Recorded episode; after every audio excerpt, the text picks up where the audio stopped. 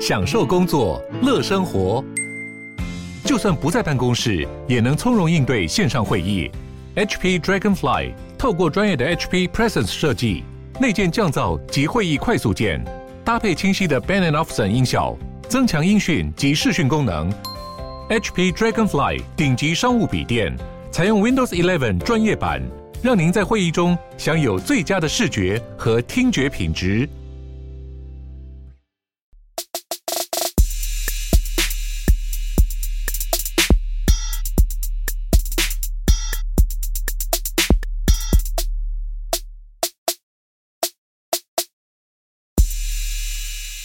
Hello，大家好，欢迎回到几位币圈千万交易员呢喃，我是主持人 Setos。今天来宾有千万交易员 Crypto。若是第一次收听本节目的听众，可以去听一下新手系列，我们会放在 Pocket 下方的连接，里面有新手特辑，可以让你快速的了解币圈各个产业的赛道，比如说 L1 平台币、比特币、NFT、GameFi 相关的分析，以及部位控制，还有我们投资失利的复盘检讨。相信你听完相关集数之后呢，对于整个币圈会有比较全面的认识，在收听今天的节目会比较了解今天的主题。那如果是老听众的话，我们就切入今天的主题喽。今天的主题第一个是本周的盘势分析。那比特币这一周又再次遭到了下杀，我们有什么样的看法以及操作呢？那第二个是本周主委要来帮大家谋福利了，观众记得要听到最后哦。那第三个是 Ethereum 这个 The Merge 计划，一个不小心又推迟啦。那在这个 Ethereum Merge 这一个推迟以及将来的以太坊这些动作呢，我们有什么样的投资机会？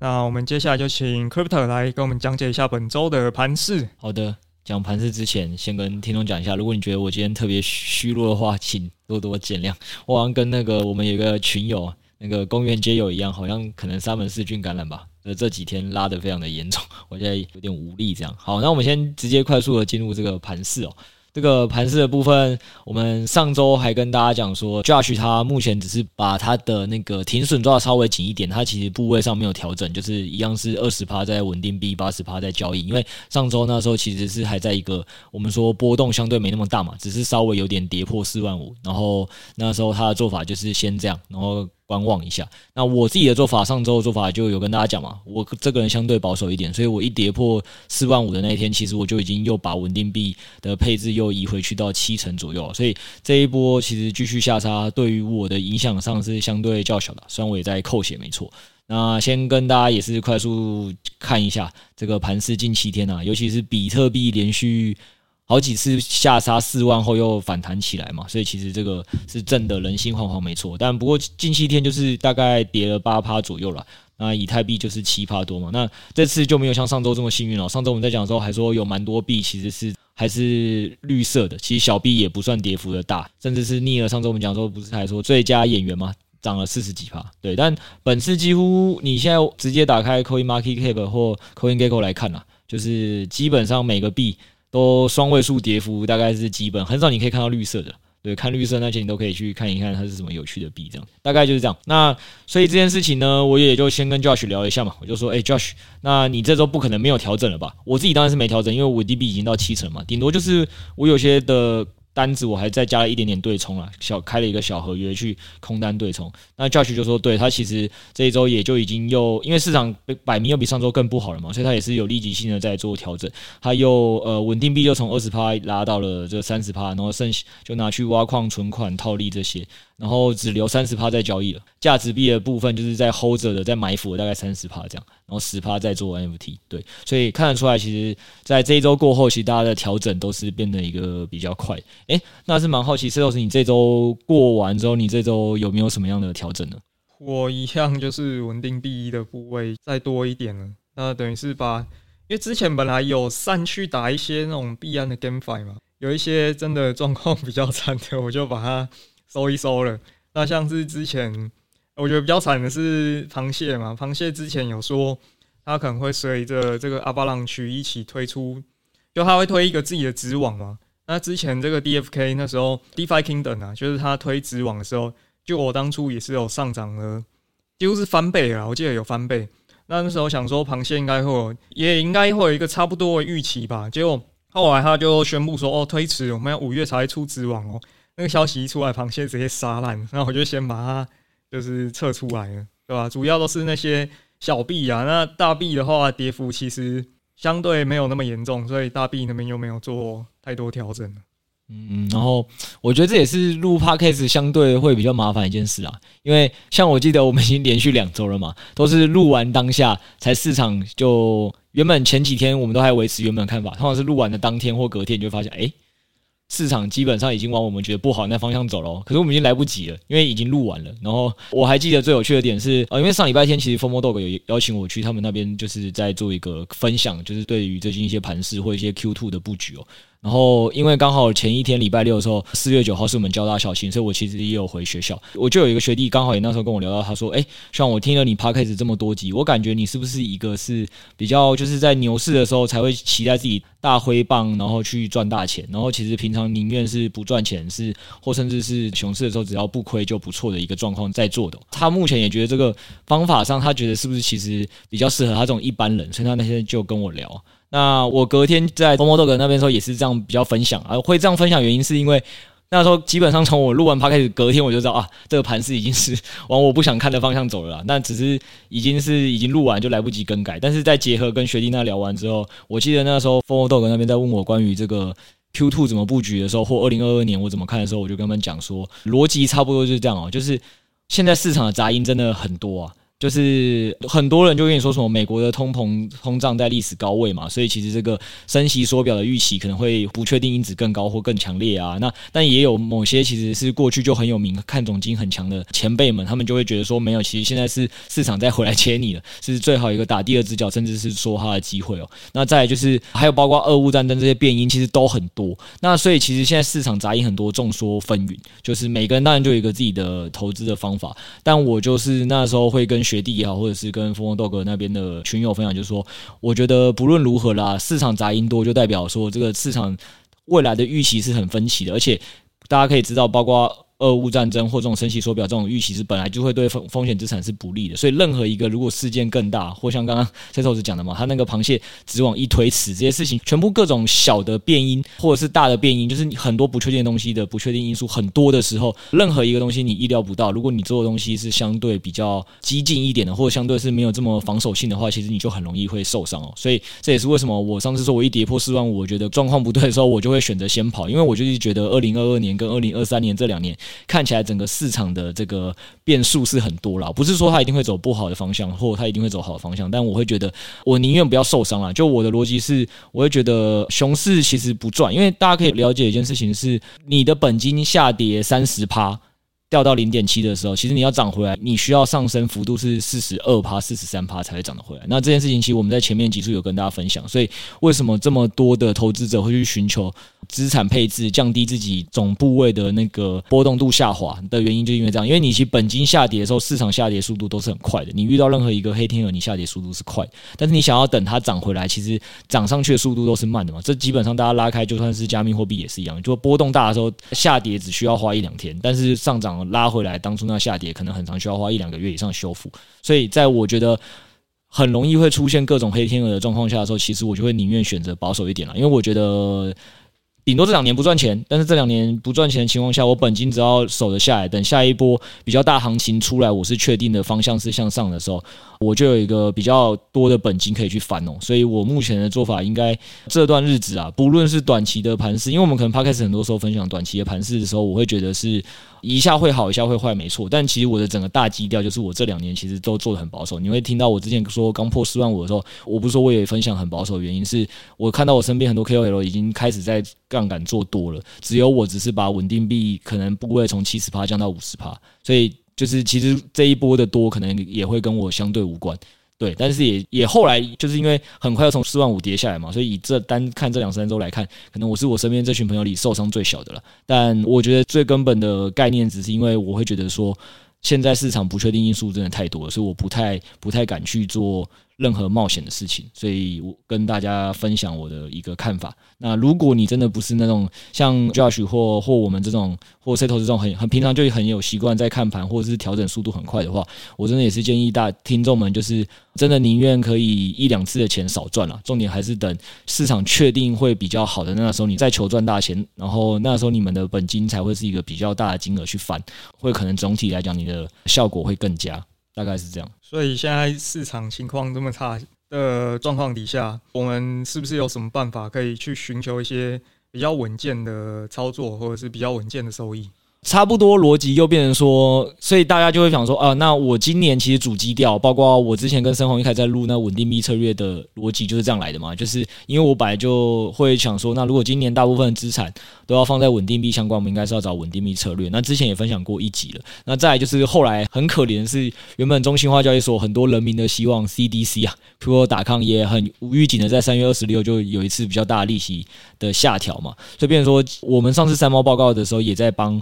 很多的这个我们三猫读者在去研究各个资产管理平台哦，就是这些资产管理平台有些给息给到十二趴、十三趴还是蛮高的。我们有去帮他研究了一下，说因为你要存款利息你要收进来，前提是你要先对这个交易所放心化嘛或安全嘛。所以原本在那个当下，我都会觉得说，哎，怎么反而这些资产管理平台有些我们查起来那些利息现在相对比较高，还没调降，那它的安全性都有一些。疑虑跟问题哦，就是都有发现，那我们都有在报告点出来。对，那些也没有被我们推荐了，所以我这次也不会特别讲。对，所以那这一阵子其实我一直在想说，诶，哪里有会有一个中心化理财平台是可以给我利息比较高的？就在我我也还在找的时候，就上周四月九号，真的大家要多回 学校多参加校庆哦，因为多跟人交流，你可能就会发现机会。上周就两个爸爸来找我，这个他就说，诶，这个呢喃猫平台或者是我们几位币圈交易员的平台，算是是还算他们蛮想合作的平台哦，所以都有跟们。讲说想跟我们有些合作，我说好，合作当然都可以啊，但就是重点是要把福利给我们的听众跟我的群友嘛，这样子其实，在对大家来讲才是一个双赢。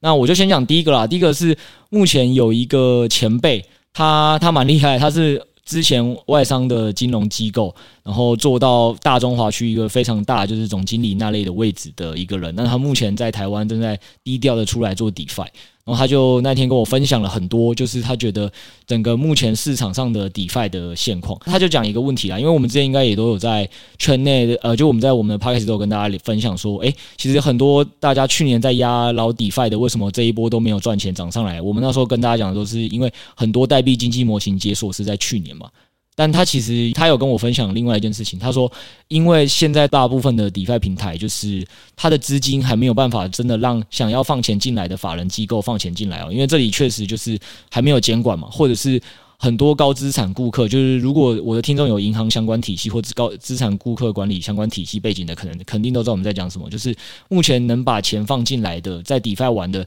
多还是偏向一些散户，或是顶多就是相对有钱的家族办公室哦。但是其实真正最大的那些法人机构。或者是就是这些企业啊，他其实想把钱放进 DeFi 是有他一定的监管门槛，或者是他目前产品端还还不够成熟。那所以他目前就是在他在打造一个产品端，他在跟我分享，就是他觉得是大部分其实法人机构才会有需要的一个这样子的平台。对，不过他有跟我说，就是因为他们现在也还在低调做，而且怕这个概念会会被别人给可能模仿，所以他们现在是低调的在找找适合的开发者了。还有可能适合的 trader 去之后要帮他们做造势的动作，所以假设我的听众，诶，我完全没有收任何的业配，所以大家不用担心，这我就是一个如实的分享，因为我觉得这个第一个是他是交大校友，通常对我来讲就比较加分，因为交大校友通常这个聊一聊就知道这个做事是不是认真踏实的，我感觉他们是蛮认真踏实的在做事。再第二个就是这个。校友讲的情景，因为我当天是跟他吃饭的时候，我自己以前就是有帮顾客做资产管理，或者是也在金融业银行待过嘛，所以我觉得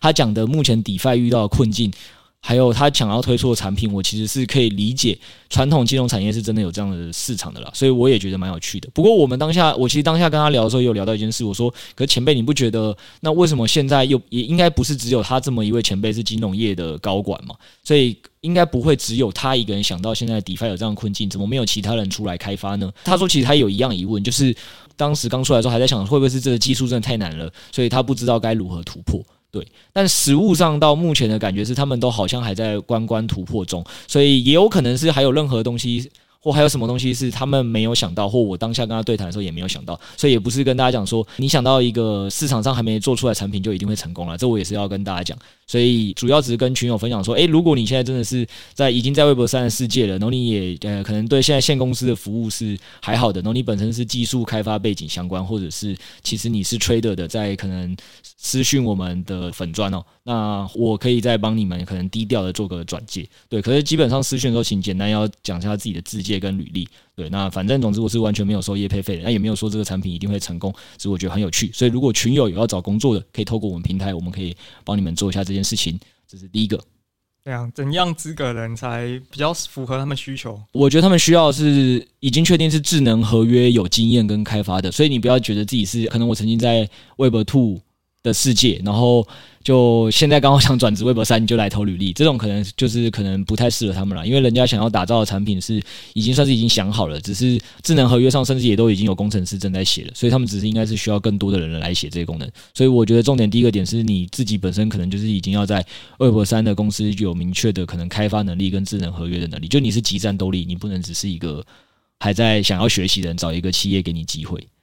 啊，还有我要强调一个重点，因为我完全没有问他薪水哦，所以我不太确定这薪水是高或低的哦。所以，但是大家都可以自己再去了解啦。就是反正我觉得这这只是提供一个资讯给大家。那如果大家是有要转职需求的，其实我觉得都可以聊聊。反正顶多就是你问完，不论是工作内容或薪水你不满意，其实我觉得都还好嘛。因为大家本来面试也不是只找一间公司而已。对啊，你只有提到他是大佬，你没有提到他的这个多么的大佬。你可以把他的那个公司名字就是 censor 掉，但是他到底多大佬？有有到董事等级啦，就是大中华区董事，我觉得是我我为什么刚才那一段也是马掉原因，我是怕会不会其实这个高层他们之间都互相认识，所以其实跟整个大中华区这几年就只有那么一两个人辞职，太太明显了，我才不敢讲，就很大啦。我当初一开始是我的交大的学弟校友就说，诶、欸，他的他们老板有在找人，问我能不能帮忙协助，然后我就说哦好啊，反正校友需要帮忙，我都可以协助看看。结果一去了，这他老板的。他老板头衔吓死我，对对对，我边吃饭边想说能不能有点酒精让我压压惊。为了吃饭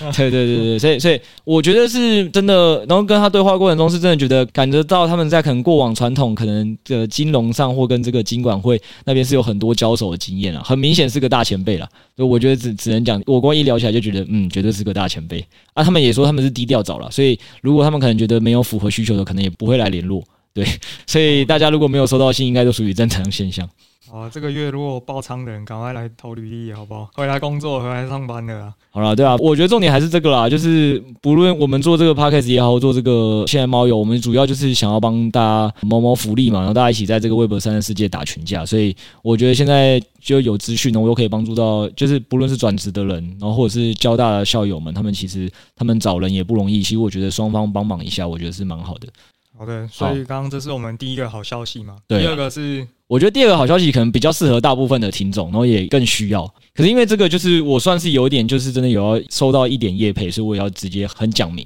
但我觉得大家应该了解我的个性，就是我就算要业配，我也要觉得是对听众好，我才会讲。我就讲回来，刚刚为什么从一刚才 Setos 问我的说，诶，那整个现在市场相对不好情况下，我们在找稳定币相关的策略哦。那到底我们之前研究的那些 App，可能安全性也相对没那么佳的情况下，我怎么突然凭空又找到了一个诶，我觉得我可以信赖的平台，然后它的收益还不错。诶，我都先来讲收益的部分了，我们最后再揭晓是哪一家。Setos，我不太确定你现在手上还有没有公链币。还是有，你可不可以举几个？举几个吗？对，就是以太，我还是会拿嘛。OK，对，以太还是会拿。那最近比较看 Near 这样子。了解了解，好，那 Near 我也有，那这个平台 Near 给的福利也很好，我待会再讲。然后我自己第一个我可以看到他很惊讶，原因是他 Alpha Launch 给超高的，就是我先讲一下，我们这边都快速带过，就是因为 Alpha Launch 现在产业题材很多，就是他现在正在做一个子网的这个铺垫嘛，就是正在做这件事情，所以其实现在圈内很多人是都会埋伏 Alpha Launch 的，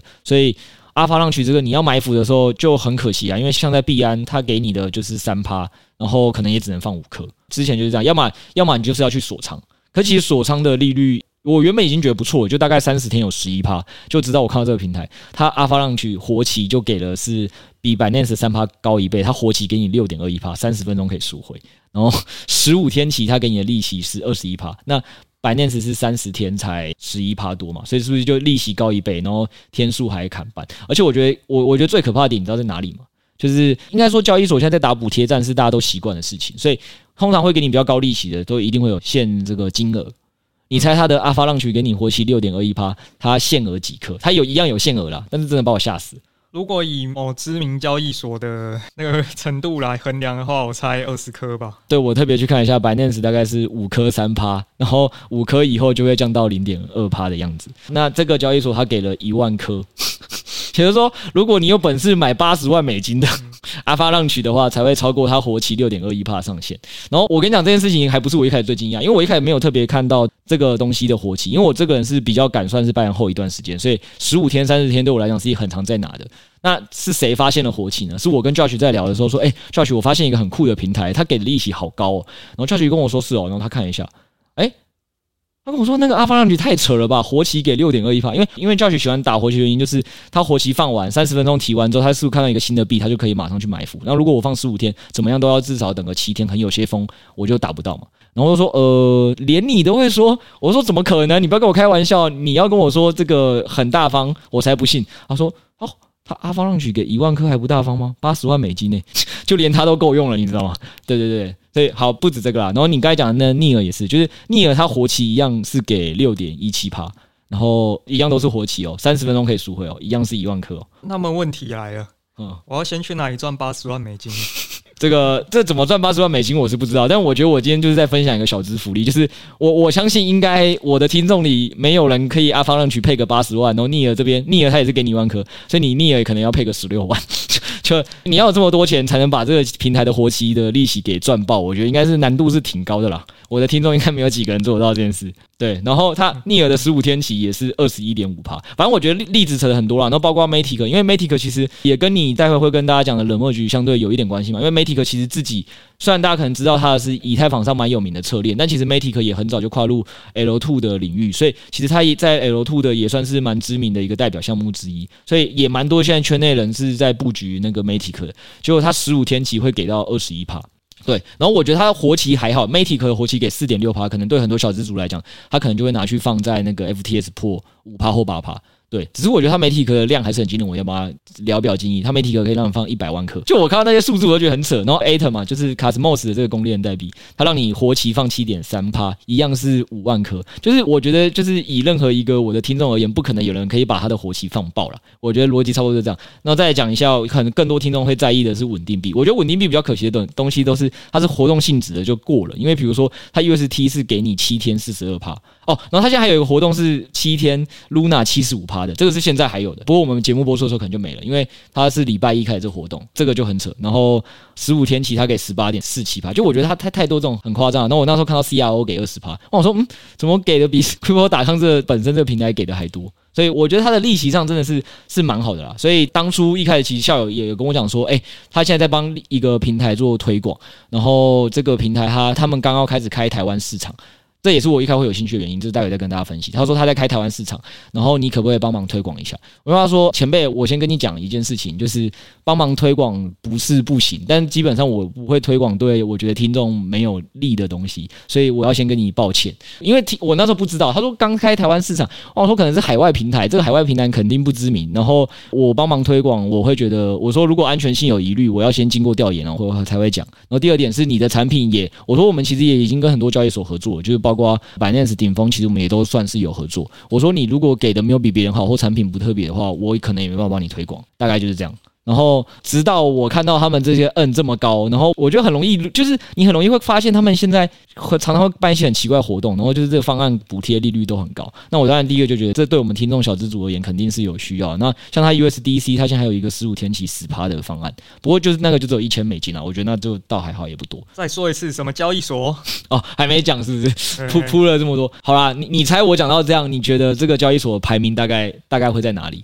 海外哦，以前在台湾很少开拓哦。但听起来就是一个，到底说有在玩币的，应该都要知道吧？对了，我该讲是，我这样讲就代表应该他是，但你不觉得很少吗？现在还有哪个大家都知道交易所很少在台湾做开拓？反正应该就是中文圈的那些平台嘛。那交易量 maybe 就是前二十、前三十这样子。嗯嗯，对，交易量如果前二十、前三十，我可能还会稍微犹豫一点，就我可能还会再简单做个调研。好，说吧，什么牌子？好啦 OKS 啊，那个欧易交易所啦。我不确定听众会不会真的有人不知道诶、欸，但是它其实是那个衍生品交易量大概全世界第二大，仅次于币安，然后包括 Bybit、FTS 都离它还算蛮遥远。它衍生品交易量是 FTS 的四倍，对。然后所以一开始他讲 OK 的时候，其实我吓一跳，我想说 OK 这个交易所怎么可能现在才来台湾推广？对。然后前一阵子刚好雷斯基不是有发说火币有一些问题嘛？对。然后我想说，诶。就是难道是因为趁着 火币在台湾现在目前信用不好，所以要特别现在来推广 OK 吗？对，反正就是，所以他一讲完是 OK 之后，我就觉得还好啦，因为 OK 这个交易所已经运行真的很久，然后再加上它的那个交易量之大，其实也是我之前一直很好奇，因为 OK 跟这个火币这两个交易所理论上是比较偏中国市场的以前，那大家应该也都知道，二零二一年中国市场是有比较多的禁令的，清退，对，清退，所以我那时候就会以为 OK 交易所跟火币交易所在这个事件之后，他们的合约交易量应该会快速下滑，但直到今天。我都还看到 OK 交易所的交易量其实是全世界第二。那时候我就已经有跟那个六 A 之前就聊过，我说这个交易所好特别哦，我都不知道是谁，现在还有这么大的交易量。对，就后来直到我这次他们来找我接洽，我才发现，看来人家是很认真在打全球市场。然后我我也先跟大家讲啦，就是我已经先跟大家讲过了嘛，就是我不可能会是推荐大家就是一些我觉得是对大家不太适合的，所以我该觉得那些利息是因为你真的是纯利息，然后风险不高。只要你去认真就是算一下，说你到时候存进去，它是不是真的活期就是真的给你六点二一趴，然后给的是对的，没有跟数字上不合，其实我觉得 OK。然后十五天期它真的会会给你那二十一趴，因为像这次雷斯基他有分享火币比较大的争议是 Setos 你有存的那个 CTS 吗？有，对啊，就是你存进去，它原本预期要给你的趴数很高，但实际上没有给到那么多。呃、对，它后来变成给 USDT，然后计算的价格也不是非常的好。对啊，对啊，我觉得这种老牌交易所，其实你说要我们担心它的安全性或跑路风险，我是觉得真的还好啦。但是我觉得广告不实是一个蛮重要的问题啦。对，所以我只会觉得说，如果听众来这边，我觉得最大的问题只是说，如果他做广告不实，你肯定要跟我说，就是大家一定要在群组内反映，就是或私讯我们粉专，那我一定会帮你们跟跟他们的平台说，因为我觉得这样就太扯了。但如果不是这以外的话，我是相对于它的跑路风险那些，我是觉得还好。然后再来，另外我要讲的是，我还是要风险提示哦，就是我要跟我听众讲。第一个点是你可能到时候自己跑去点开 OKS 交易所的时候，你会觉得，哎，你去找这些利息的东西，发现，哎，BTC 他跟你说什么有一百二十趴，或 ETH 给你一百多趴，你都不要点哦，因为我都帮你们看过了，那些东西它几乎都叫做双币赢。那这双币赢其实就跟双币理财，就是你基本上任何一个交易所都会看到双币理财啊，你也都会看到几百趴的，啊，所以它那一百多趴也不算特别高。那我为什么跟你讲不要碰？因为新手可能不知道这种双币理财产品是有一点结合选择权的概念。我没有说结合选择权是坏事，但我觉得要先首先你自己要对选择权商品有一个正确认知之后，你再碰，不要只是单纯看利息很高你就按下去，因为搞不好其实你会造成你的本金损失。对，但其实我我刚刚跟 Setos 讲的那一串，我觉得公链币那些或某些稳定币给的利息方案超好的，那些都是锁。仓就会赚币，所以你的本金是不会损失的。我是觉得你最多顶多就是利息，就算是火币那个，虽然我还是觉得这样例子不好，但是火币那个就是最后没有给你如实给利息，也不会让你的本金亏损嘛，顶多就是有一点利息的机会成本。我是觉得那就相对还好，对，大概是这样。所以第一个我要跟大家风险提示，第二，你千万不要给我去碰双币，除非你真的对选择权有一个自己的认知跟概念，那就还好。第二点是它里面做了一件很酷的事，但我也不建议大家使用，就是我第一次看到一个交易所整合了 OpenSea 跟 DeFi 钱包。我看到的时候看到它超帅，而且它界面很漂亮。它是左边是交易所，你右滑可以直接切换到一个叫 Meta X，然后那个交易所就是做的很漂亮，是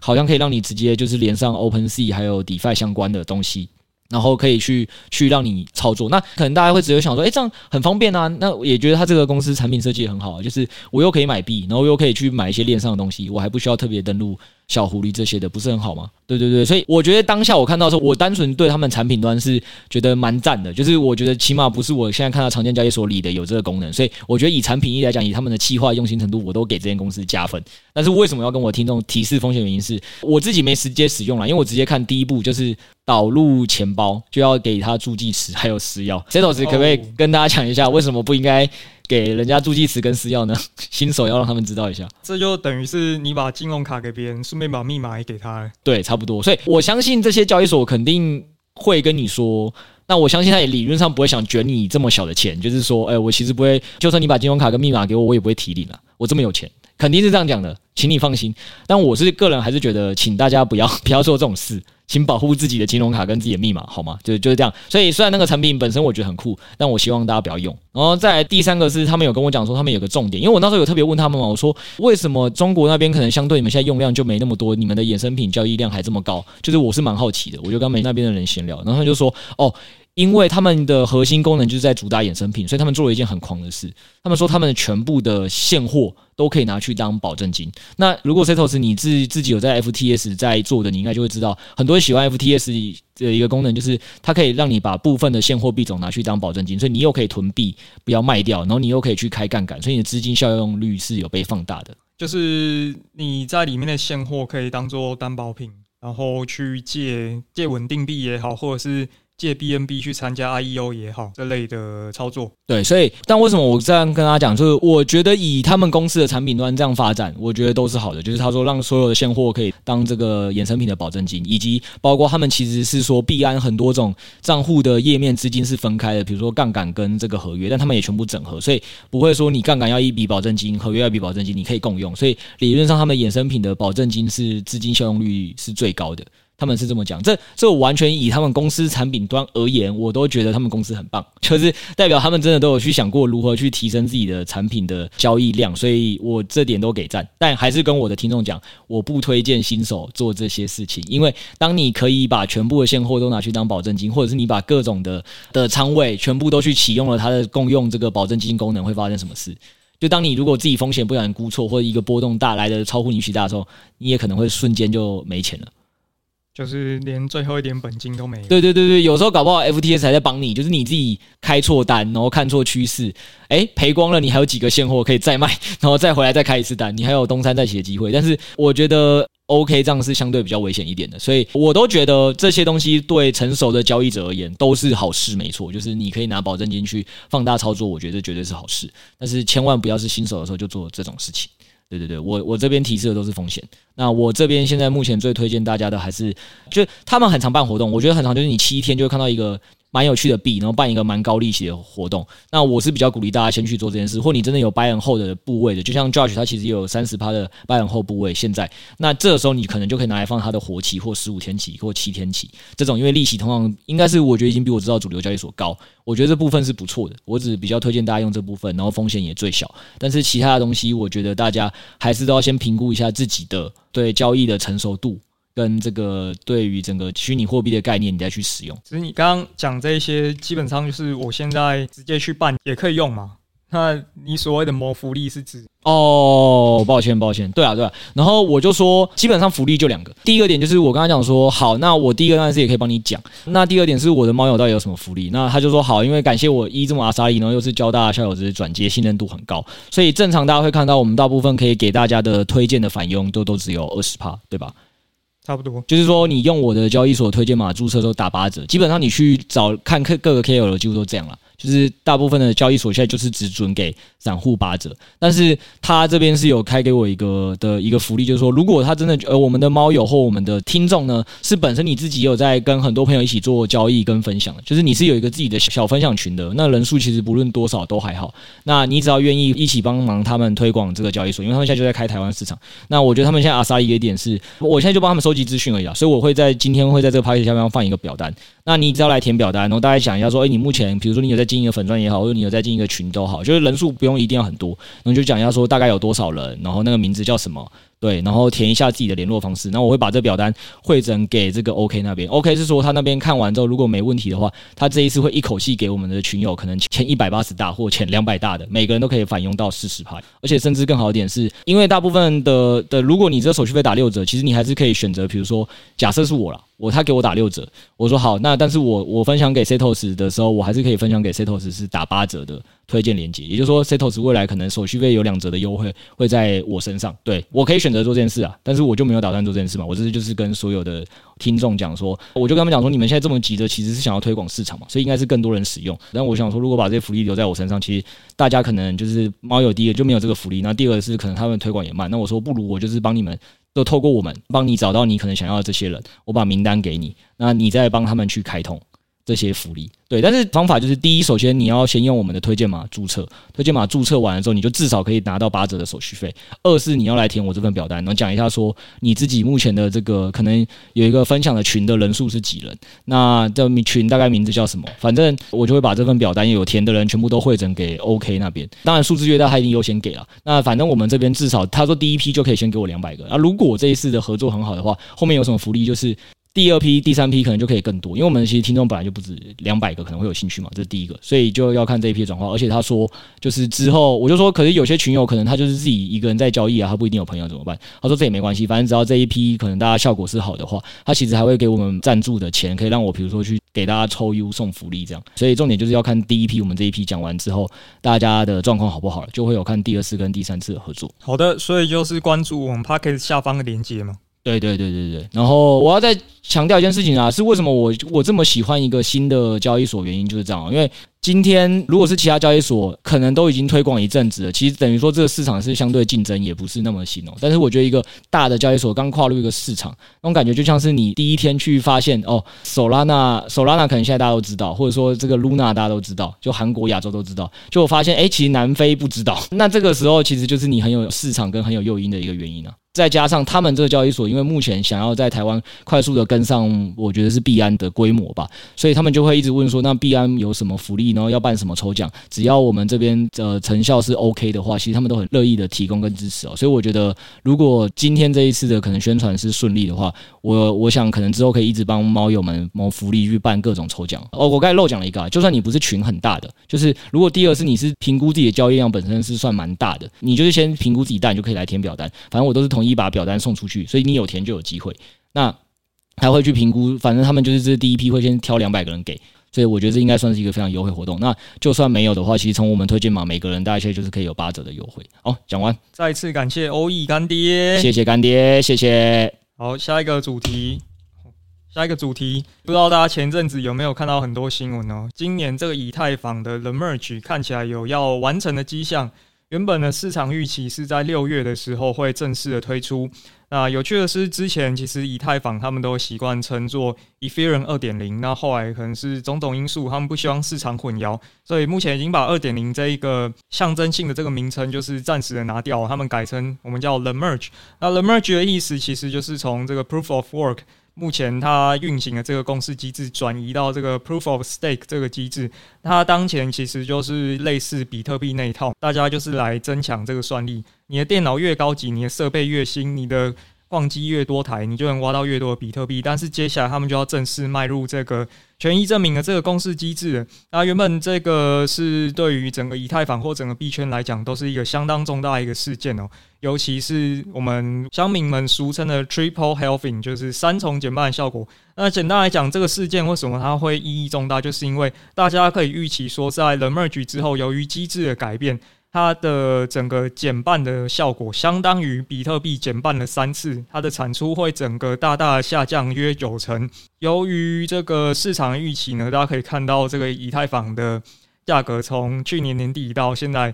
我们可以说走的算是相对比特币有一个涨的时候涨得蛮多的，那跌的时候好像也是蛮抗跌的，只是说一个不小心，他们又宣布说啊又延期了。大家如果之前有在关注新闻的时候呢，就可以知道。本来早在二零二零年的时候，两年前的时候，这件事情他们当初就已经说：“哦，我们二零二零一定 OK 的，这时候一定可以完成这个进展到这个 Proof of Stake 的阶段的。”但是当时又延期了。那今年没想到在推出的前夕又说延期了。那这件事情你怎么看呢？没有啦，就如 Setos 讲的啦。第一个是其实业内的大部分的人哦。对于这个以太坊这个升级上，本来其实这个整个技术的转变啊、系统的变迁这些事情就不容易了，所以很多很多圈内的人，再加上其实也看过以太坊不止一次延期了，所以只是大家可能还想说，哦，可能不是六月上线，大家应该就是落在 Q2 吧，顶多等两个月。那就像刚才 Setos 讲的另外一件事情嘛，所以如果我真的听众是对这个产业的变化跟大家期待的事情是知道的话，应该会发现这段时间就是如如 Cetos 讲，你如果真的去拉 ETH 直接对比 BTC 的走势哦，那已经是它几乎是涨的时候又会涨赢比特币哦，然后跌的时候就会跌少于比特币哦。所以像包括我自己在内啊，就是越接近这件事的时候，其实我在三四月那时候就大量的把我的比特币都先短暂的换仓给以太币，因为逻辑很简单嘛，就是市场本来就在等这一块论述在炒嘛，所以你先换，那再加上是以太坊这个产业是有大势的，但是比特币会不会有一个产业大势出现，这是不一定确定的。所以那时候其实很多的圈内的人都开始慢慢的把以比特币的仓位先短期换在以太币，可能想说等这一波埋伏完之后，再把以太币再换回去比特币那样。所以我其实基本上也做这件事啊。所以第一个觉得 QQQ 二点就是听到它延期的时候，想哈，可恶，这个埋伏早了吗？这个红利不知道还有没有了。这是第一个。那但第二个是，我觉得大家也不用这么灰心啦，因为以太坊最近这件事情很多点是。POW 转到 POS 这个，我们不会太需要跟大家讲说 POS 这个机制在运算怎么算了，因为其实现在大家投资的主流的公链。阿法浪区啊，然后跟 NEAR 啊这些公链，Solana 这些公链，其实全部都已经是用 POS 机制了，所以这个倒是没什么好讲的。只是因为以太坊当初诞生的年代是 POS 机制相对不成熟，然后它是比较还是跟比特币用同样一个 POW 机制，所以作为产业界的大的代表的币要转到这个机制的时候，才会受到这么大的关注。那其实其他的链就比较早就都是用这个方式，所以就没有这个议题啊。但其实以太坊除了这个 POS 机制以外，就反正它它之后还会有一个 Layer Two 以及分片这两个两个新的技术是需要往下走的。那这些技术的辅助，其实很多也都是大家是预估在这个 Q two 跟 Q 三了，所以还是很难讲说以太坊会不会受到因为这其他的这个。呃，虽然冷漠局是递延了，但是不代表说 Layer Two 跟所谓的这个分片，虽然分片更更可能是在二零二三年以后，但这些的议题的带动，因为产业现在毕竟就是没有这么多的关注点，能像二零二一年的时候百花齐放嘛，所以在这个时候，其实我们还是会觉得说这些相关的，它还是有其他很多的子议题是可以去讨论，跟甚至是被大家讨论数的，所以以太坊会相对没有机会吗？也很难讲。那甚至是以太坊在要发展的这些相关的技术。它的因此对应到协议跟代币啊，或者它的一些相关的竞争，也不要说竞争对手，就相应有在做同样事情的那些币，都是大家可以值得关注的一个原因。就包括为什么逆尔它也在做分片相关，这才是为什么逆尔最近也是话题不断的一个原因嘛。对，所以我觉得抓紧以太坊会发生的那些线，它会对应到哪些相关的牵连的议题，可以先去埋伏的，我觉得是大家都还是可以再关注的啦。这是第一个。第二点是，也是要提醒大家，就是因为刚刚 Cetos 也有跟大家聊到，其实 POW 转到 POS 这个所谓的三次减半，就像以太坊减半的三次一样，供应量减少九十趴。那供应量减少九十趴这件事情。理论上价格会上涨吗？理论上要，因为空气减少九十趴，但是只要需求就算维持差不多，或甚至让你掉一点，理论上都要上涨。但是我们是要提醒大家一件事情哦，就是上涨大家都会觉得是一个相对大概率的事情，就会有一个投资论述，所以其实炒这个论述的人应该也是偏多的。但是就是要提醒大家一点有两个，很多人会就是说，诶，这个供应完之后，以太币就可以上看一万。那我们要提醒大家一点是说，其实大家可以去看一下比特币跟以太币的市值哦，以太币现在市值大概就是比特币差不多将近一半。那如果这个以太币要上涨到一万，除非比特币的涨幅在什么也有涨到什么两倍左右，不然其实说真的很有可能以太币就是要涨超过比特币，所以大家不要被市场上随便喊的一个数字给吓，就是觉得哦，那以太币就是埋伏到一万我再停利，其实我觉得这都是危险的啦。要提醒大家就是说，就算你自己到现在也认为说以太币还是相对比特币可能会涨一点哦。那还是要小心啊，就是因为当他们两个人市值在逐渐接近的时候，加密货币投资者还是很多人会用相对市值来对标，所以作为以太坊要直接涨破比特币，我想是有很难的共识的汇集的啦，所以要提醒大家，可能到越接近的时候卖压会越大，所以大家也要自己再注意一下。甚至觉得一一万这个数字有点，只是很好听的，是不是？对，就是很好听的，它只是。因为取这个标题更容易散播出去，嗯，对啊，有可能啊。但我们的重点就是这个节目就是主要要跟大家讲说，不要被某些纯粹的标题或某个事件，你要联想到它一些投资的概念嘛。所以，我还是觉得要注意一下以太跟比特市值的对比啊。那越接近的时候，其实可能是有一批卖压会越重的，所以其他停利上也要自己小心。但最近其实社群国外已经有一些，哎、这个要讲阴谋论吗？有一些这个 rumor 已经出现了，就是下个月 maybe 有一个 Layer Two 要正式发币。那目前呼声最高的是 Arbitrum 这个 Layer Two，所以假使 The Merge 即便它延期好了，那大家也可以去多关注一下现在 Layer Two 的市场。嗯，就大家也可以去查一下 Layer Two 现在有哪些币是可以埋伏的啦。小部位的配置都可能是还可以的，因为那风暴比可能会蛮好的。那甚至市场有另外一派说，因为能投的币也不多，所以是不是我们就都上去撸空投好了？但是实物上呢，大家要知道，越多人知道的方法跟战法，通常就已经是这个期望值应该会越来越低了。所以很多时候。Layer Two 到底还能不能给你说，你撸完空投之后，跟撸完交互之后，给你这么高的的报酬？这个我觉得是大家不要太过期待了。那当然，如果你是时间够，然后再加上你是有领到测试币，可以去撸跟交互一下，当然还是可以试啊，不试白不试嘛，对不对？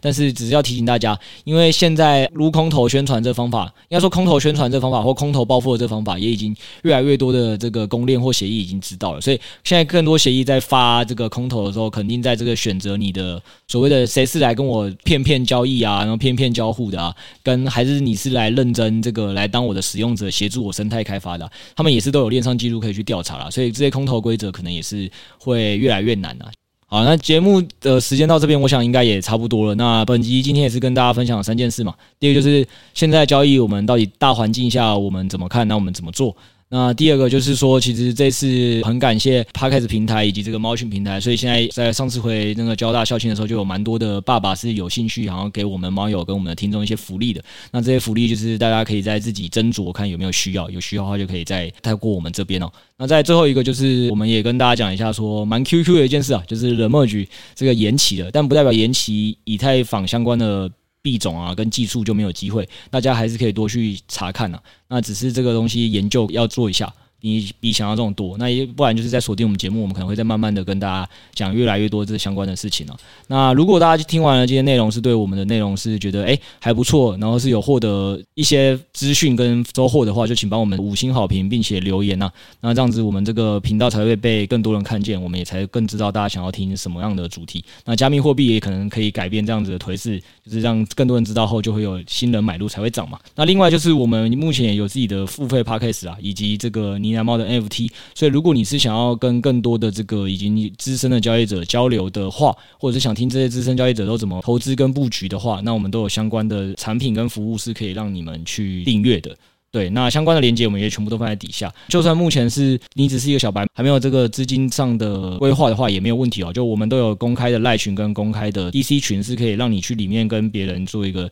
讨论跟交流。那里面有十位 NOD 是非常热心，还有还有很多热心的群友是很乐意会回答你问题的。如果你喜欢我们频道的话，记得在下面五星留言加好评。那如果你是一个产业大佬的话，记得来我们这个呢喃猫粉专来私讯投履历啊，我们会帮你引荐到这个币圈资深大佬。那如果你是个币圈小白的话呢，记得我们本周有 欧易干爹，感谢欧易干爹。那使用我们的注册码就可以得到八折返佣。对啊，那就是尤其是非常欢迎有一定的这个交易量的，或者是有自己在平常就有在交流的小群的，你们可能都会优先得到这个返佣。那如果这次的效果不错的话，干爹才会再捐助我们，帮我们让猫友跟群友做下一次的抽奖活动嘛。那就再麻烦大家喽，拜拜，拜拜。